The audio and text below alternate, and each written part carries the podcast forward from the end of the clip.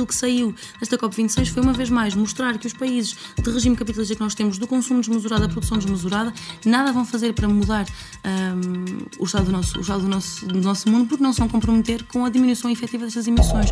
Ou se o fazem. Uh, Vende-se muito e, e gostam muito do chavão de que só temos este planeta, mas continuam a poluir o mesmo planeta. A própria soberania alimentar, por exemplo, nas cantinas portuguesas consomem-se coisas de outros países, quando há produtores que não conseguem escoar a sua produção. É muito importante que se reveja a questão dos ciclos de produção-consumo.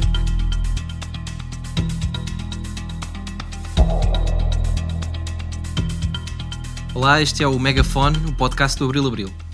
A COP26, 26ª Conferência das Nações Unidas para o Clima, dominou por completo a agenda mediática internacional do final deste ano.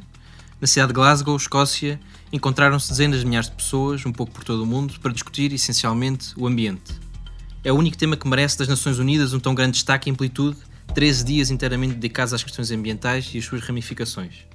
Os motivos para isso acho que já são neste momento óbvios para todos. Mais de 30 milhões de refugiados só em 2020 tiveram de fugir das suas casas em resultado de fenómenos climáticos extremos. Um pouco por todo o mundo foram batidos recordes históricos de temperaturas, incêndios devastadores na Austrália, Rússia e nos Estados Unidos, cheias na Alemanha e na China. A certo ponto, no Texas, chegou a estar mais frio do que no Alasca, o que provocou a morte de centenas de pessoas e o caos numa região nada habituada a este tempo. Um estudo recente aponta para a morte de 5 mil pessoas em Portugal todos os anos associadas à poluição. Connosco hoje temos Carolina Rocha, investigadora na área das biociências e dirigente da ABIC, Associação de Bolseiros de Investigação Científica. Ana Valente, bióloga doutorada em Biologia e Ecologia das Alterações Globais. E Carolina Santos, ativista do ambiente. Olá. Carolina Rocha, nas quase duas semanas da COP26 participaram mais de 40 mil delegados, dezenas de chefes de Estado, milhares de associações e empresas de diversos setores. Ao fim e ao cabo, o que é que vai mudar mesmo depois da conferência? Vários países estabeleceram novos compromissos Olá, muito bom dia, muito obrigada também pelo, pelo convite. Para estarmos aqui hoje nesta, nesta nossa conversa.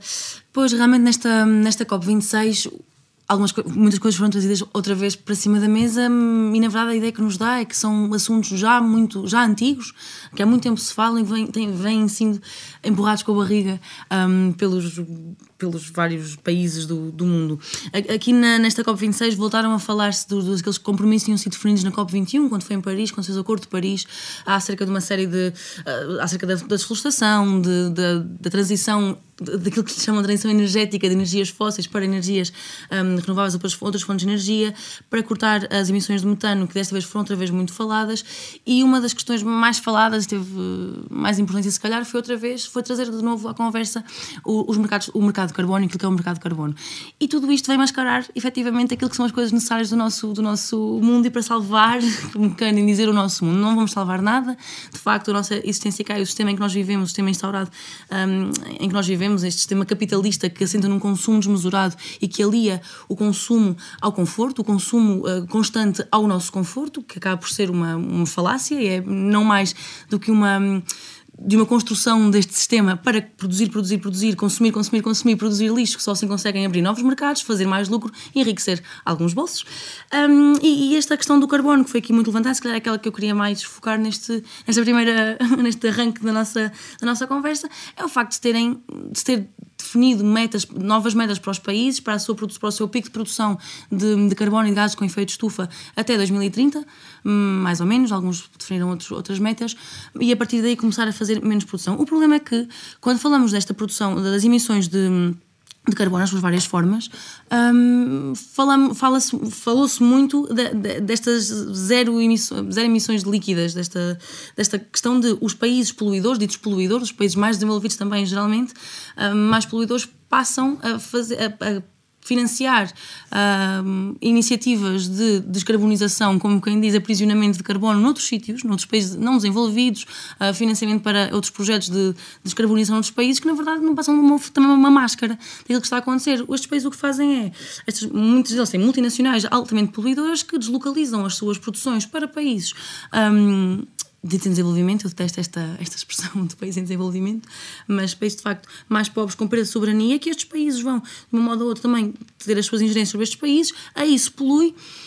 E assim estes países poluidores acabam por poluir exatamente a mesma quantidade de, de carbono, pôr em causa a soberania dos países que vão hum, ocupar, por assim dizer, isto acaba por ser uma colonização também destes países com este tipo de métodos de trabalho, assente sempre na exploração também dos trabalhadores e das pessoas que lá estão.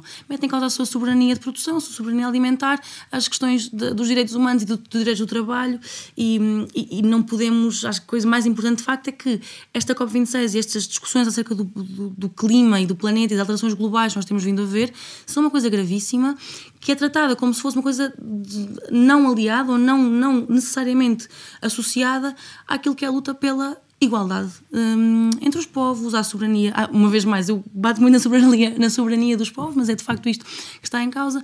Um, e acho que é. Acho que realmente aquilo que saiu desta COP26 foi uma vez mais mostrar que os países de regime capitalista que nós temos, do consumo desmesurado à produção desmesurada, nada vão fazer para mudar um, o estado, do nosso, o estado do, nosso, do nosso mundo porque não se vão comprometer com a diminuição efetiva destas emissões. Ou se o fazem, é sobre uma máscara de nós vamos produzir menos, mas vamos fazer outros produzir mais e as coisas ficar na mesma, que nós possamos enriquecer desmesuradamente. Ana Valente, e então o que é que era mesmo indispensável na atual situação que tivesse saído da COP26? Discutiu-se muito, por exemplo, a necessidade de limitar o aquecimento global em grau e meio até 2030, um objetivo com que a conferência acabou por não se comprometer integralmente. O que é que faltou? Uh, bom dia a todos, uh, agradeço o convite.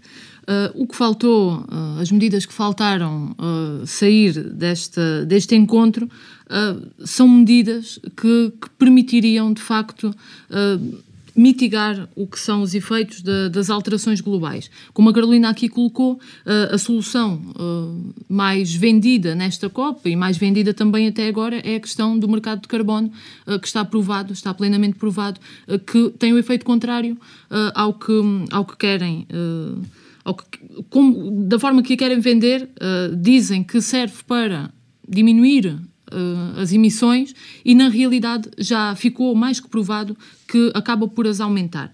Uh, esta solução prossegue porque de facto enriquece uh, os bolsos uh, a quem continua a promover uh, esta medida. O que fica a faltar mesmo são coisas centrais, medidas centrais, seja a produção local, consumo local, a soberania alimentar também dos próprios países, que tem vindo a ser colocada em causa, nomeadamente até com a integração europeia.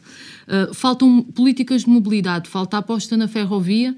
Uh, em Portugal é um bom exemplo do que tem sido o desinvestimento na ferrovia, com cada vez uh, menos quilómetros de, de carris.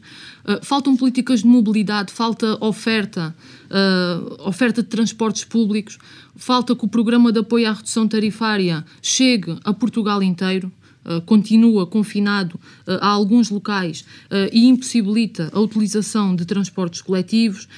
falta recuperar setores estratégicos da nossa, da nossa economia, seja a questão energética, e aí, quando falamos de da energia, falamos também das tecnologias verdes que, sendo uh, positivas, só o serão se estiverem uh, sob o controle público. Nunca, uh, nunca poderemos extrair bem daí, nem para o país, nem para o ambiente, quando as chamadas tecnologias verdes sirvam também para a, a, maximização do lucro de meia dúzia que lucra com, com a causa ambiental falta investimento na, na, na investigação, uh, na ciência. Uh, os trabalhadores de ciência vivem uh, dias muito complicados, há muito tempo, sem estabilidade, vivendo uma vida de precariedade, porque isto é também o conhecimento e o desenvolvimento científico é também um, a, a maneira principal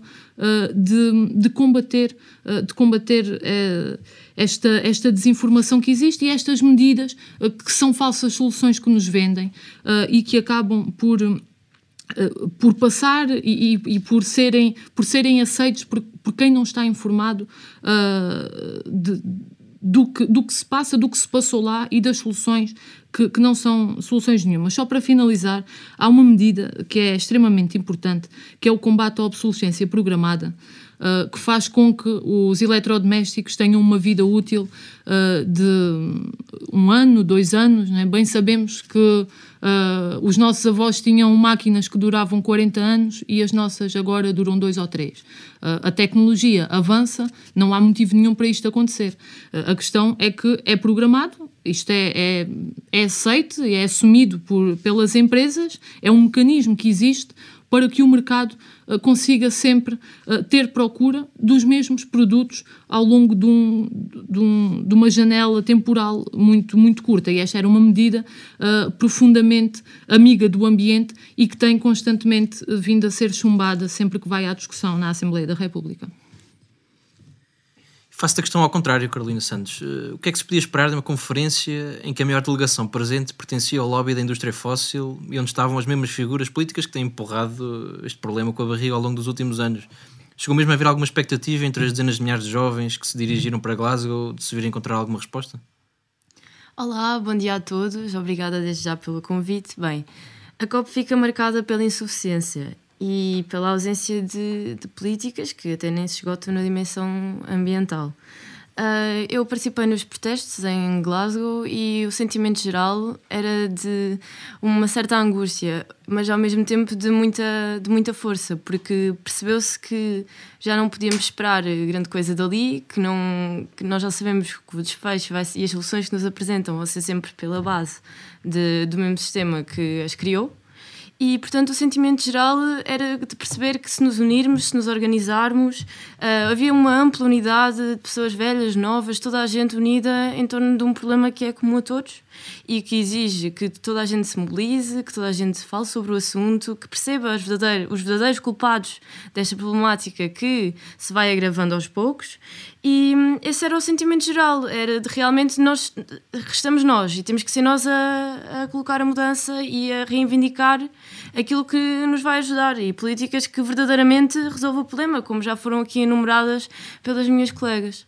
E hum, foi mais ou menos isto. Uh, não se poderia esperar assim grande coisa de, de, dos causadores do problema. E em Portugal o que é que temos para fazer, Carolina Rocha? Erosão da costa, secas prolongadas, agricultura intensiva. Tem sido possível encontrar respostas à altura dos desafios? É que já em novembro mais de 92% do território português estava em situação de seca ou seca extrema. Mesmo assim, o primeiro-ministro António Costa escolheu não comparecer na COP26.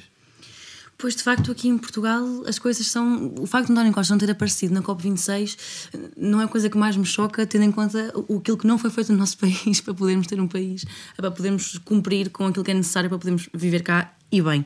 Uh, se assim fosse, se de facto António Costa e o seu governo tivessem cumprido aquilo que seriam as necessidades para podermos ter.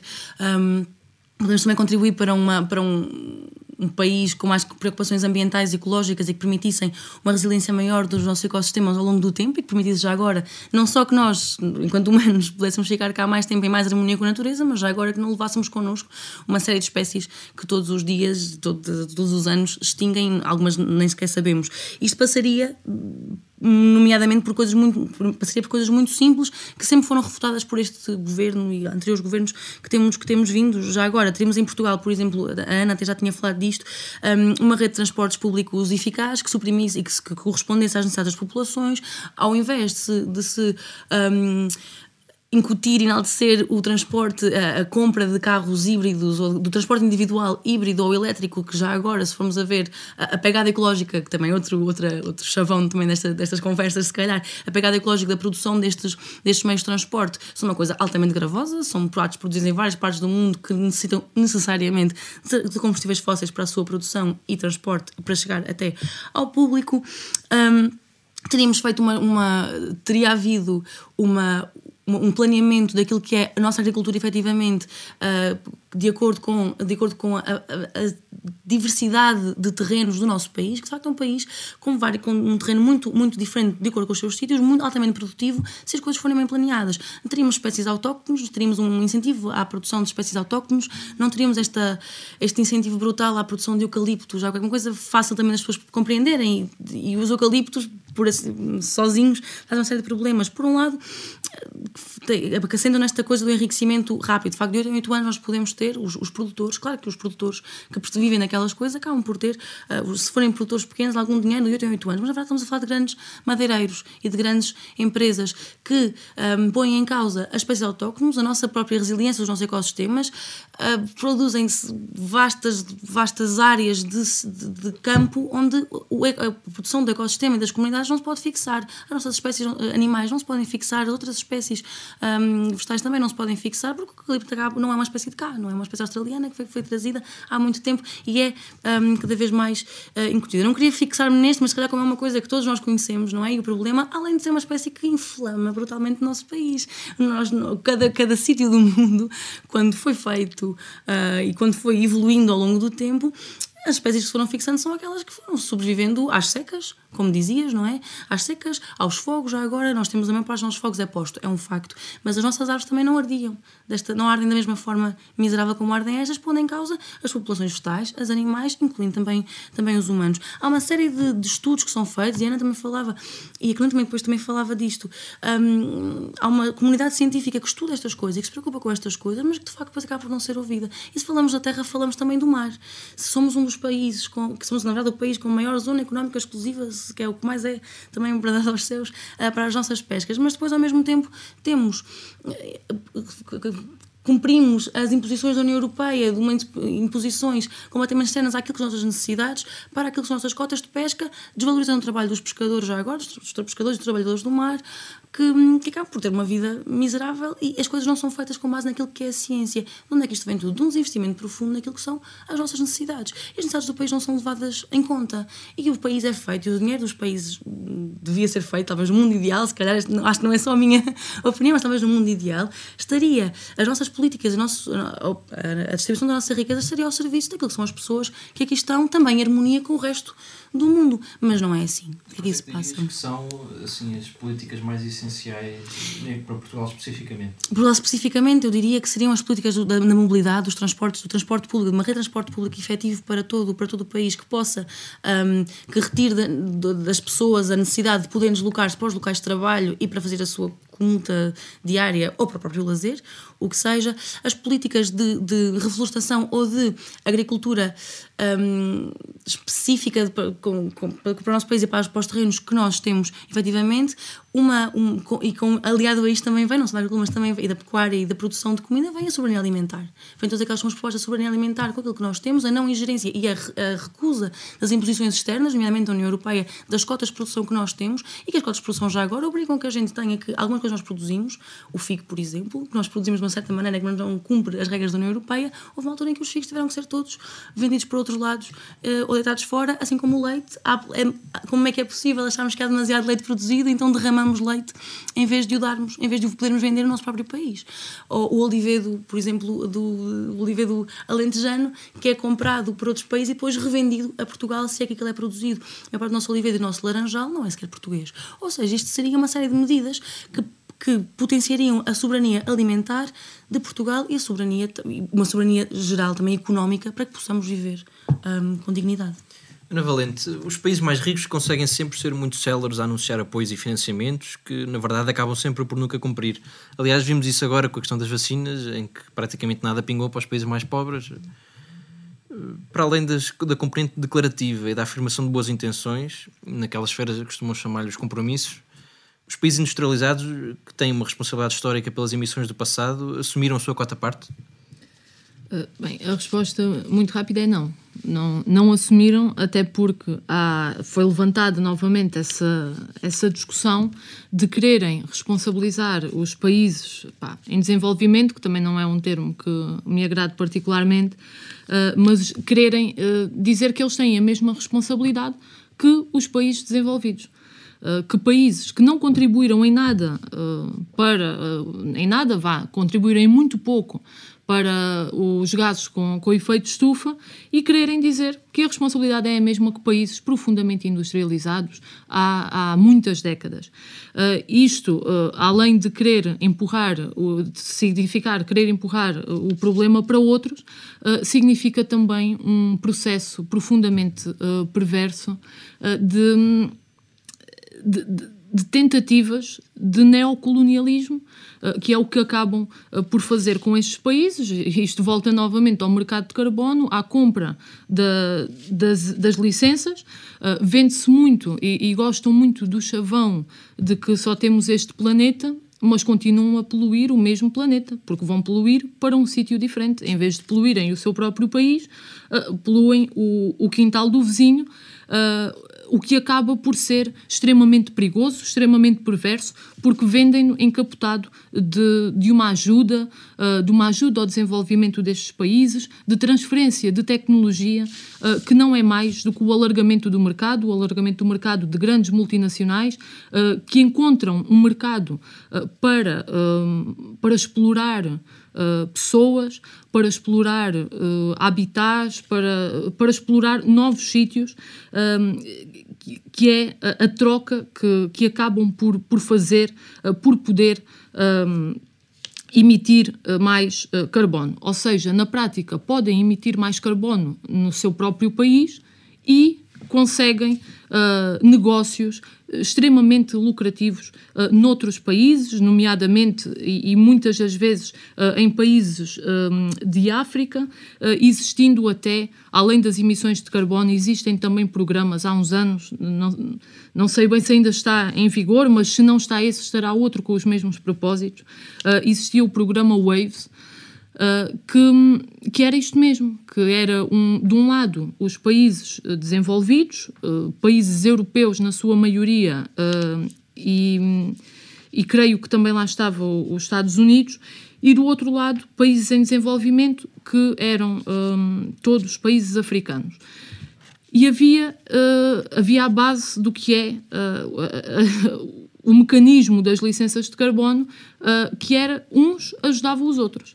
Uh, e por ajuda significava que os países desenvolvidos utilizavam uh, as terras e os recursos de países que têm muitos recursos naturais, uh, que não têm meios de, de, os aproveitar, porque não lhes é facultado esse, esse direito, porque há, há, processos profundamente colonialistas que impedem o seu próprio desenvolvimento e que estes países com mais com mais recursos financeiros, aproveitam estas debilidades em seu próprio benefício, em, em, em seu próprio benefício, nem é bem assim, em benefício uh, de, das pessoas, de, dos capitalistas com uh, muitos recursos que acabam por ver uh, na, na, questão ambiental uma nova forma de enriquecer. E aí o capitalismo tem-se conseguido reinventar ao longo do tempo para, primeiro, destruiu uh, o ambiente, tem vindo a destruir, não é?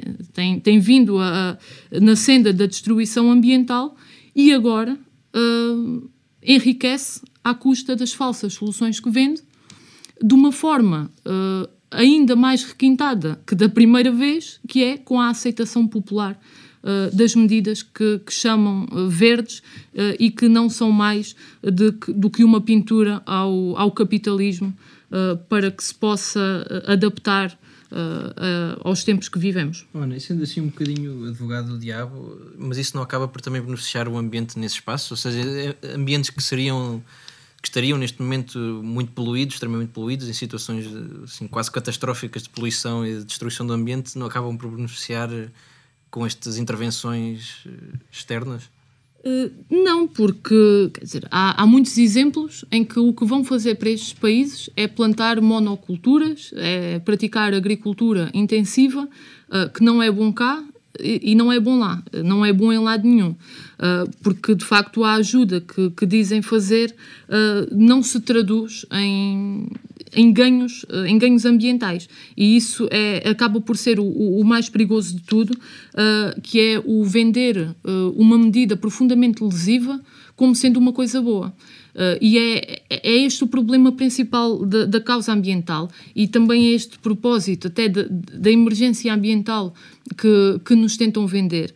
É, é fazer de forma a que, uh, pintando o problema de uma forma uh, tão má, tão má, tão má, uh, faz com que as pessoas aceitem de bom grado as medidas que lhes são prejudiciais. Uh, e, e o, o, problema ambiental tem, uh, tem esta questão de, da venda das falsas soluções para a sua resolução, que são mesmo isso, são, são falsas soluções, não resolverão o problema e existem para que a mercantilização da natureza possa prosseguir uh, e possa prosseguir com uma aceitação popular uh, muito generalizada, que se baseia uh, naturalmente numa ofensiva ideológica, numa propaganda imperialista muito grande. Basta ver o site do FMI há uns tempos, parecia até um site de ambiente e natureza, que só tinham focas e ursos. Uh, mas depois, quando vemos as medidas, uh, são medidas que vão fazer com que o habitat destes, destes animais uh, se vá degradando e à, à, à, mesma, à mesma velocidade que, que muita gente vai enriquecendo.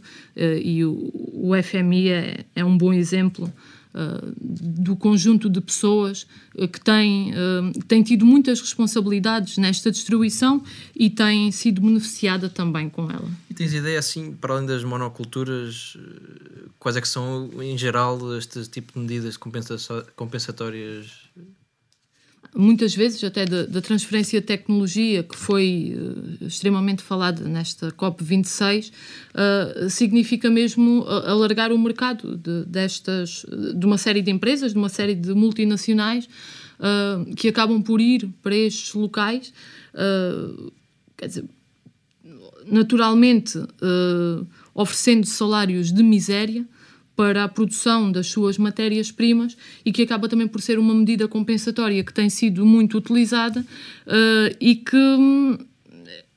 e que de facto não, não é de todo a, a resolução do problema. Uh, quer dizer, as medidas compensatórias podem ser uh, muito vastas, podem ser de, de, várias, de várias, várias ordens, uh, mas certamente uh, não, não servirão para, para resolver o problema, porque o, estes países veem como uma janela de oportunidade de rentabilização do, dos recursos naturais, não para a resolução do problema, mas para a maximização do lucro. Quais são então os eixos fundamentais dessa outra política capaz de enfrentar as alterações climáticas, Carolina Santos? Garantindo sempre, ao mesmo tempo, que ninguém ficará para trás. Não parece haver muita disponibilidade por parte da maior parte dos intervenientes políticos ocidentais, e lá está o António Costa deu-se ao luxo de não participar na última discussão. Uma, existe uma indisponibilidade de alterar de um modo significativo os nossos padrões de consumo, não é? Uh, há um bocado falávamos também da questão das, das palhinhas. Uh, em que continuamos a produzir o mesmo número de palhinhas, continuamos a consumir eh, em massa a palhinha, a única questão é que mudamos o material levemente. O consumo, portanto, aí está como uma santa de altar, diria o Saramago, em que não se pode tocar, em que não se pode mexer. Em...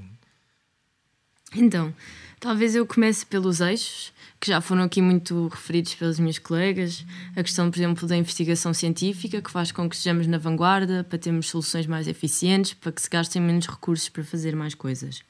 Depois, a questão da própria mobilidade uh, é muito importante, que também já foi aqui muito mencionada, a questão de uh, aumentarmos a ferrovia, uh, tentar fa fazer até ligações pela própria União Europeia, para que, entre os vários países, para que não tenhamos que usar o, o avião a questão do, dos, próprios, dos próprios transportes públicos nas cidades, mesmo no próprio interior do país, a rede de transportes públicos é praticamente inexistente. Uh, temos a carreira que vai para a escola de manhã e que volta à tarde, mas tirando isso, temos que depender do, do transporte individual para conseguir, para conseguir fazer deslocações entre, por exemplo, aldeias e vilas.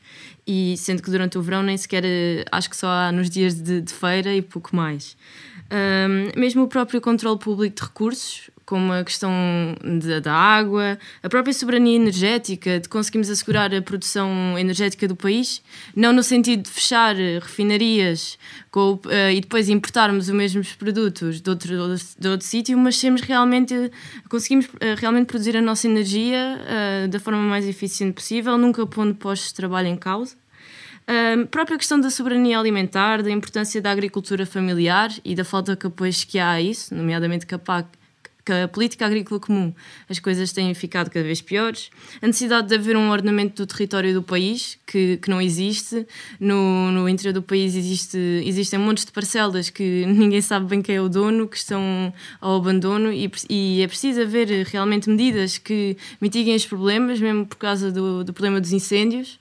Um, e a própria soberania alimentar, por exemplo, nas cantinas portuguesas consomem-se coisas de outros países, quando há produtores que não conseguem escoar a sua produção. É muito importante que se reveja a questão dos ciclos de produção-consumo. Ou então a própria fiscalização, que muitas vezes não é suficiente mesmo já na lógica do que se falou aqui, uh, do greenwash, que, que, se pintam soluções verdes que na verdade não são. Uh, há muito pouca fiscalização desta própria, destas próprias campanhas enganosas, de produtos que nos vendem sendo verdes que na verdade só têm embalagem que dá para reciclar. Uh, mesmo a própria hum, dotação dos serviços do Estado para se conseguir preservar os ecossistemas, para haver uma fiscalização, o controle, por exemplo, da, dos recursos naturais. Se pesquisarmos na internet um rio qualquer português e pusermos poluição ao lado, é, é raro o rio que não, não tem um escândalo, que não tem uns valores que estão demasiado acima, que não, não há despejos de, de, de detritos e não, o Estado não tem meios suficientes para, para resolver estes problemas. Uh, ainda dentro da própria fiscalização, e se calhar faço já a ponte para a questão do consumo, um, vende-se muito a ideia de que uh, a culpa é do indivíduo que, que, temos a culpa, se nós usamos palhinhas o problema se resolve, quando não é bem assim.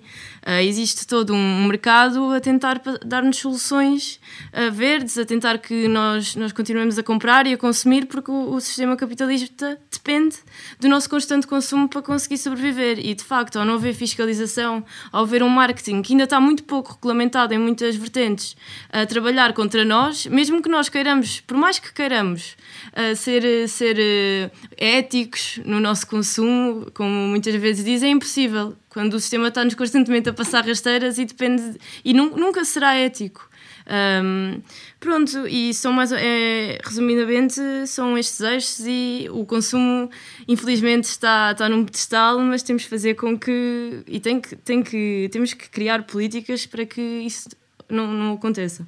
E dirias que em, em, Glasgow, há um bocado não te fiz esta pergunta, mas que em Glasgow eram essas também as reivindicações dos jovens, por oposição depois até às próprias políticas da, da COP26, que eram muito mais focadas nesta, na questão de temperatura e questões. É assim, uh, num plano geral, olhando para muitos dos cartazes dentro das próprias fotografias que houveram da COP e durante o, e dos protestos, muitos deles tinham reivindicações abstratas, tinham apenas trocadilhos engraçados, porque infelizmente Uh, muitos desses movimentos acabam por ser instrumentalizados e têm os cantos bem delimitados até onde, onde podem ir. Falam, por exemplo, de justiça social, mas não falam, por exemplo, muito da exploração capitalista. Falam do norte e sul global, mas não se, não se referem, ao, por exemplo, ao, ao imperialismo e ao imperialismo da, da União Europeia e dos Estados Unidos. Uh, muitos, muitos acabam por ainda não se, eh, reconhecem que existe o problema, sabem que é preciso fazer uma coisa e algo para mudar isso, mas ainda, têm, ainda não têm a reflexão aprofundada o suficiente para apontar realmente o dedo aos culpados, uh, mesmo que, que se sintam muito preocupados com a situação. Um, acho que o papel, o papel também passa muito por, por apontar o dedo a quem realmente tem a culpa e tentar direcionar para, para questões concretas e sair um bocadinho dos trocadilhos e das questões engraçadas para coisas do dia a dia, por exemplo, a questão dos transportes. Todo, quase todos os jovens apanham o autocarro de manhã e conseguem lutar para que hajam mais autocarros. Um, acho que falta ainda muito haver uma reflexão mais aprofundada e lá está, culpar quem realmente tem a culpa. Dirias que, que é uma das dificuldades de, de facto mobilizar os jovens para as questões realmente importantes e que podem fazer uma alteração significativa nas questões ambientais é, é o, o, como se calhar algumas destas políticas parecem distantes daquilo que nós entendemos socialmente como sendo questões do ambiente, ou seja, é mais fácil dizer às pessoas que elas têm que reciclar a palhinha do que dizer às pessoas que elas têm que pagar eh, carruagens de, de comboios ou que elas têm que, que, repensar os eixos da sua agricultura, ou seja, são coisas de se calhar tão distantes da, da sociedade. Um, muitas dessas, dessas políticas, por exemplo, a questão da reciclagem, acho que assentam muito numa sensação de falso controle que nos dão a sensação de que estamos a cumprir a nossa missão, de que estamos a fazer tudo o que podemos porque reciclamos e que não nos faz ter uma. e apontam mais uma vez para a esfera individual e não fazem com que tenhamos uma reflexão mais, mais de fundo sobre os problemas. E sim, acabam por ser uma, até uma própria arma contra, contra a organização das pessoas, porque tendo a consciência plena de que estamos a fazer tudo o que é preciso, não temos a necessidade de sair à rua e reivindicar a quem realmente tem que fazer o que é preciso. Mas eu sinto que há uma crescente disponibilidade de todos os jovens, e não só jovens, para, para sair à rua e reivindicar aquilo a que têm direito. Vemos as mobilizações, por exemplo, de movimentos ambientais e climáticos em Portugal, que têm uma grande expressão na sociedade, que ocupam títulos de jornais, que enchem capas, eh, têm muita atenção e vemos que cada vez há mais disponibilidade e ainda bem que porque é preciso toda a gente e que toda a gente reconheça que isto é um problema e que temos que nos preocupar e mobilizar e organizar. Assim, em jeito de despedida, com alguma brevidade, já que estamos aqui a aproximar-nos do final do nosso tempo, eu pedia-vos que pudessem desenvolver alguma questão assim, mais dentro do vosso ramo de atividade, de estudo, que vos inquieta ou entusiasme mais neste momento sobre a questão do ambiental perspectivas, esperanças, assombros? Pois eu realmente eu sou, sou doutoranda em, em biociências, eu trabalho em ecologia marinha e eu de facto trabalho com hidrocarbonetos e com microplásticos, que é aquelas coisas que estão muito na voga também e que as pessoas falam muito.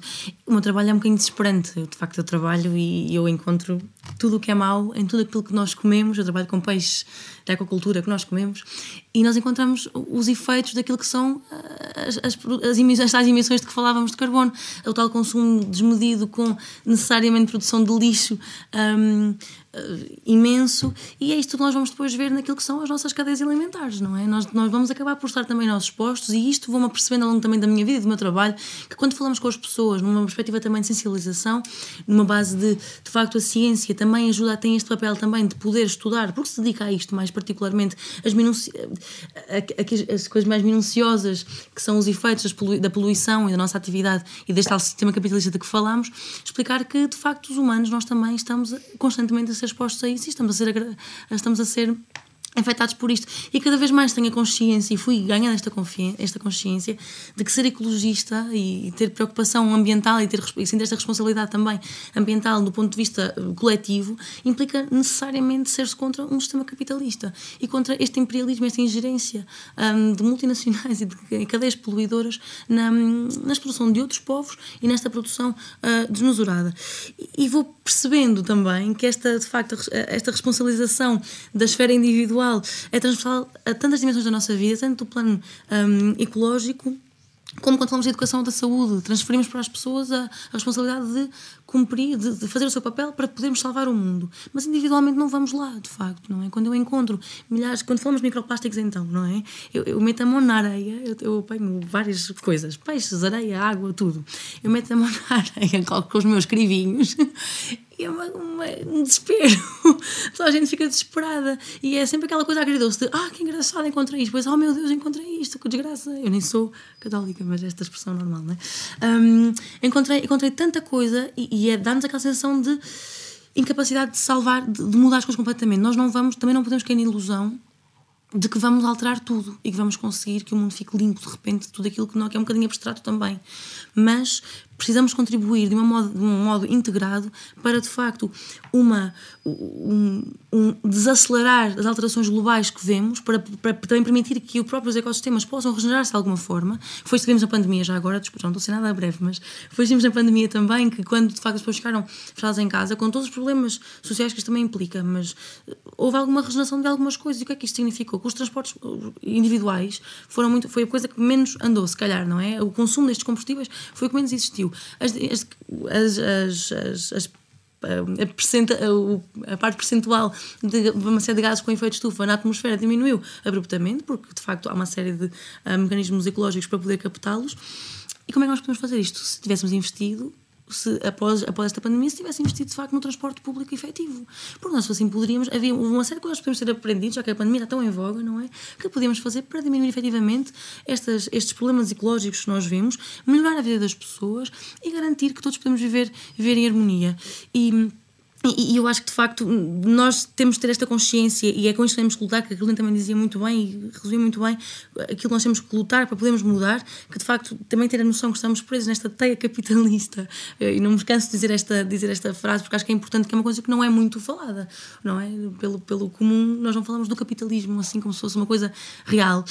Um, num regime de comércio de emissões de carbono completamente fracassado, não funcionou, dá mais provas que não funcionou, uh, tratar de energia que são sufocantes e que de facto nós precisamos de uma ação direta dos nossos governos, dos nossos governos locais e que não, não nos deixemos enganar por aquilo que são chamados negócios verdes e crescimentos verdes, que não são mais do que lavagens verdes, o greenwash de que a Carolina também falava.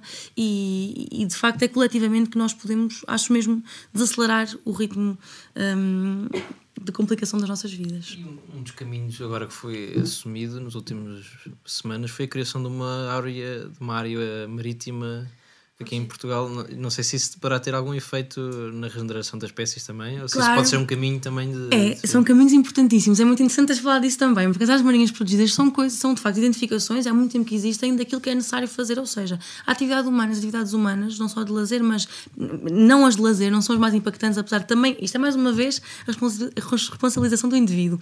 Dizem-nos que as atividades humanas, o lazer nas, nas áreas no mar, é aquilo que mais, mais estraga as espécies e o e a, a, o ecossistema que alicerce as comunidades. Ao mesmo tempo, temos no Algarve, já agora, temos no Algarve uma área, uma zona que é definida como zona marinha protegida, que não está completamente implementada, mas que há poucos anos foi, estava a ser feita a exploração petrolífera lá para ver batimentos para ver se havia petróleo ou para a recolha de minérios, um, minérios no, no, nos fundos marinhos numa área marinha protegida, efetivamente uma vez mais aqui vemos, e isto é uma coisa que foi concedida pelo governo português, aqui mais, uma vez mais vemos, quando o lucro e, a, e o enriquecimento de alguns está em, em causa, não há mais marinha protegida que possa, que possa estar, que se possa um, sobrepor estas problemáticas. E as áreas protegidas são de facto essenciais. Portugal tem imenso trabalho feito nisto, muito bom, muito bons trabalhadores, investigadores, trabalhadores do mar, de vários setores diferentes, a trabalhar para isto e, e funcionam mesmo bem. À Rábida, o Portinho da Rábida já agora, onde eu fiz o meu primeiro mergulho,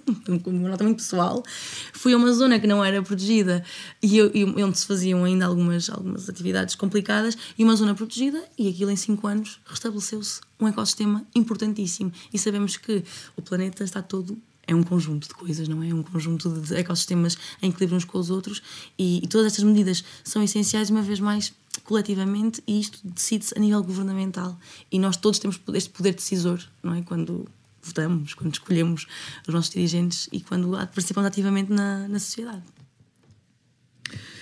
Sim, eh, primeiro que tudo, uh, o que há uma coisa essencial que já foi também aqui referida, uh, mas que é a, a dificuldade em, em, desenvolver trabalho científico, em, em, fazer investigação científica, principalmente uh, em instituições que estão cada vez mais comprometidas do ponto de vista financeiro, que estão dependentes do ponto de vista financeiro de algumas empresas cujo, cujos objetivos são, são bem claros uh, para a sua existência. Isto agrava-se com as fundações públicas de direito privado, que têm uma voz muito ativa e muito grande uh, de, de algumas empresas que podem uh, enviesar o que deveriam ser os objetivos das instituições de ensino superior, da procura de conhecimento, da formação de, de, investigadores e que acaba por causar aqui alguns, alguns constrangimentos.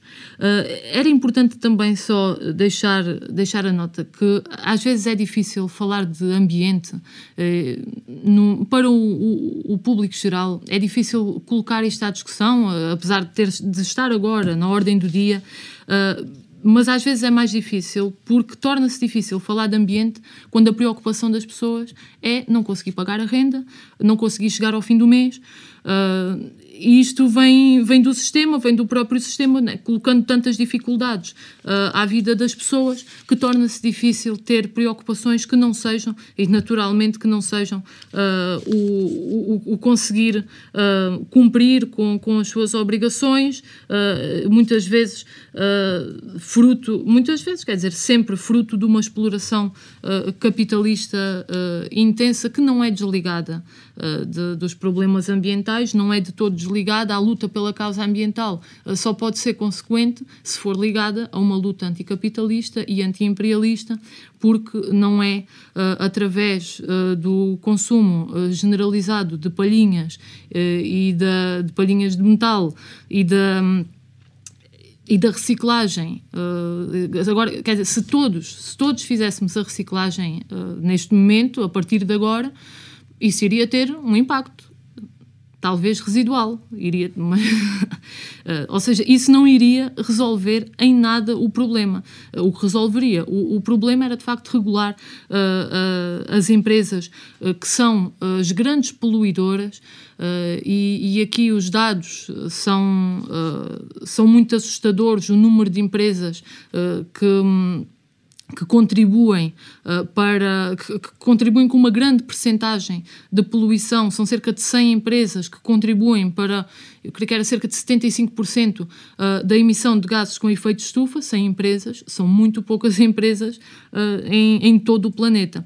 Uh, portanto, estão aí o, o, os culpados. É importante desmontar isto para que, como, como a Carolina dizia, não se faça a reciclagem, utilize-se palhinhas de metal e, e escova-dentes de, de madeira e se pense que já se fez a sua parte e se demita por completo uh, do que é a sua uh, tarefa de ajudar a resolver este problema e a ajuda também para resolver este problema é estar profundamente envolvido uh, nesta, nesta luta, porque no sistema capitalista uh, poderemos mitigar o problema, poderemos ajudar a minimizá-lo, uh, mas nunca o conseguiremos ultrapassar.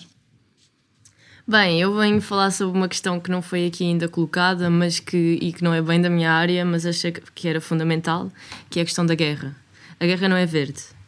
E, por exemplo, só o exército dos Estados, o exército dos Estados Unidos polui mais do que muitos países desenvolvidos. Uh, ora, isto não é muitas vezes falado, nem ouvimos muito isto, mas as emissões que a guerra uh, emite são astronómicas. Quer a própria questão dos aviões, para produzir o armamento, quer depois para reconstruir os territórios que foram destruídos pela guerra. E isto, a guerra não tem nada de, de amiga do ambiente, pelo, nem do, do próprio ser humano, com todos os crimes que, que, que lhe são ligados. Uh, ora, um, e claro que é fruto do capitalismo, porque para, para o capitalismo subsistir há necessidade de uma constante expansão. Um, e esta expansão engloba quer territorial, para depois se fixarem lá as, as empresas, quer a, a, própria necessidade de estar constantemente a arranjar mais recursos, um, quer naturais, quer, quer para, para produzir mais armamento. Uh, isto é um ciclo, mas nunca vemos ninguém que aponte o dedo à própria guerra, aos crimes. Aos próprios crimes ambientais e, e, humanos que a guerra acarreta. Não ouvimos ninguém, durante a própria Copa, apontar o dedo aos Estados Unidos por todos os crimes ambientais que a guerra traz e, e humanos. Um, isto é uma questão que eu achei muito pertinente trazer aqui, até na, na medida de sensibilizar para que o imperialismo e o capitalismo não são, nem nunca serão verdes, nem amigos do, do ambiente. Um, e disse. Muito obrigado a todas. Obrigada.